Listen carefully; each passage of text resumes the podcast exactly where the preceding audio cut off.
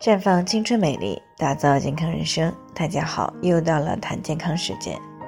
今天的主题呢是关于霜降来临怎么养生。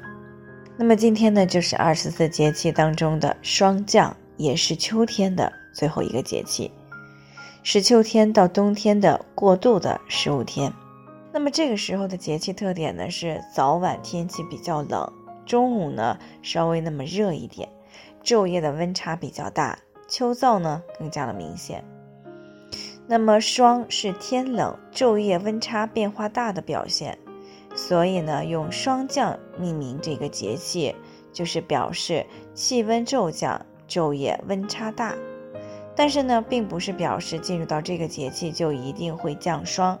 其实呢，霜也不是从天上降下来的，它是地面上的水汽由于温差的变化。遇到寒冷的空气凝结而形成。那么在气象学上没有霜降的概念，所以呢，霜降节气与降霜并没有关系，两者呢是不同的概念。那么霜降时节呢，作为秋冬气候的一个转折点，也是阳气由收到藏的一个过渡。那么养生的关键呢，就在于做好外御寒、内清热。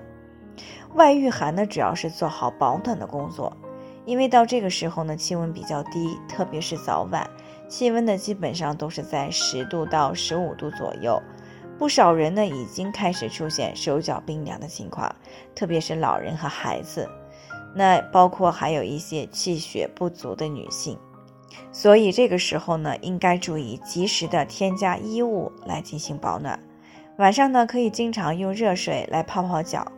因为脚是离心脏最远的，也是气血最不容易到达的地方。那么热水泡脚呢，就可以促进脚部的血液循环，产生热量啊，来进行御寒。另外呢，需要提醒大家的是，如果家里有心血管疾病的老人呢，尤其要注意好早晚的保暖。因为气温大幅度的改变呢，会引起来血管的痉挛，血压会升高，是特别容易诱发心梗或者是脑梗问题。那么对于女性来说呢，御寒的法宝呢就是健脾补气血，因为脾胃强健了，只需要适当的进补就可以抵御寒冷，来提供足够的能量来源。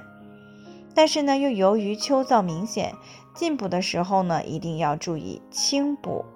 所谓清补呢，就是进补的时候少放辛辣刺激厚重的调料。那么烹调的方式呢，尽量是以煮或者是清炖为主，这样呢是不会啊生内热而加重秋燥。对于秋燥呢，最简单的方法就是经常喝一些百合、银耳、雪梨羹，滋阴防燥、清内热。当然了，喝一些纯梨熬制的贡梨膏也是润肺防燥不错的选择。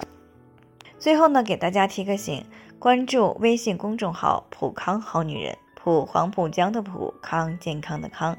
添加关注以后，回复“健康自测”，那么你就可以对自己的身体有一个综合性的评判了。健康老师呢，会针对每个人的情况做一个系统的分析，然后给出个性化的指导意见。这个机会呢还是蛮好的，希望大家能够珍惜。今天的分享呢就到这里，我们明天再见。